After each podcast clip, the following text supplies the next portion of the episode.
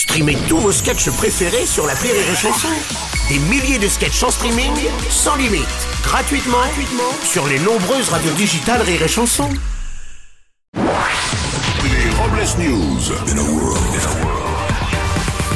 Bonjour, vous êtes sur Rire et Chanson, je suis Bruno Robles, également surnommé le Harry Roselmack avec un petit coup de blanc quand même. Bonjour, je suis Aurélie Philippon et j'en suis au stade où j'entends l'odeur de la raclette. Ah oui, ça va pas bien.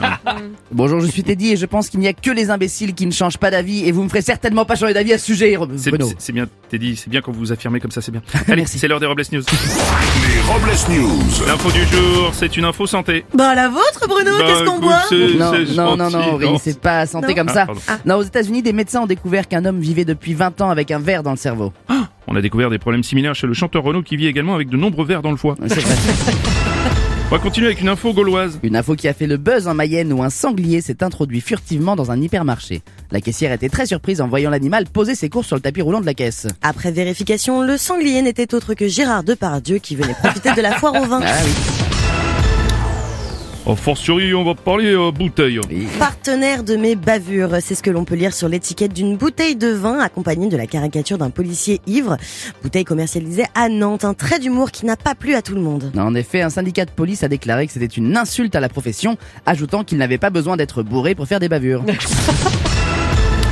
On va continuer avec une information informatique. Depuis quelques mois, des policiers sont sur la piste d'un homme qui télécharge des millions de données illégalement. Ils ont découvert qu'il était basé à Cuba. Il s'agirait d'un pirate des Caraïbes. Tout de suite, euh, une info. J'aime bien cette chanson.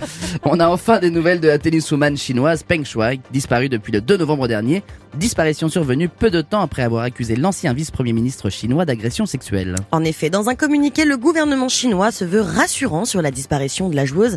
D'après les autorités, elle serait en vacances sur une île en compagnie d'Elvis Presley et de Michael Jackson. Me voilà rassuré. Une info municipale. À l'occasion du 103e congrès des maires de France, Emmanuel Macron a reçu près de 1000 élus au palais de l'Élysée. Oui, enfin le président étant un petit peu déçu car il pensait présider le congrès des grands maires de France de 103 ans. Ah oui. Et pour terminer, un petit dicton. Mesdames, il est inutile de donner des surnoms mignons à vos mecs. Ils finissent toujours avec le même à la fin. Gros con. Merci d'avoir suivi les Robles News et n'oubliez pas. Rire et chanson. Deux points. Désinformez-vous. Ouais Robles News. Sur Rire et Chanson. Rire et chanson.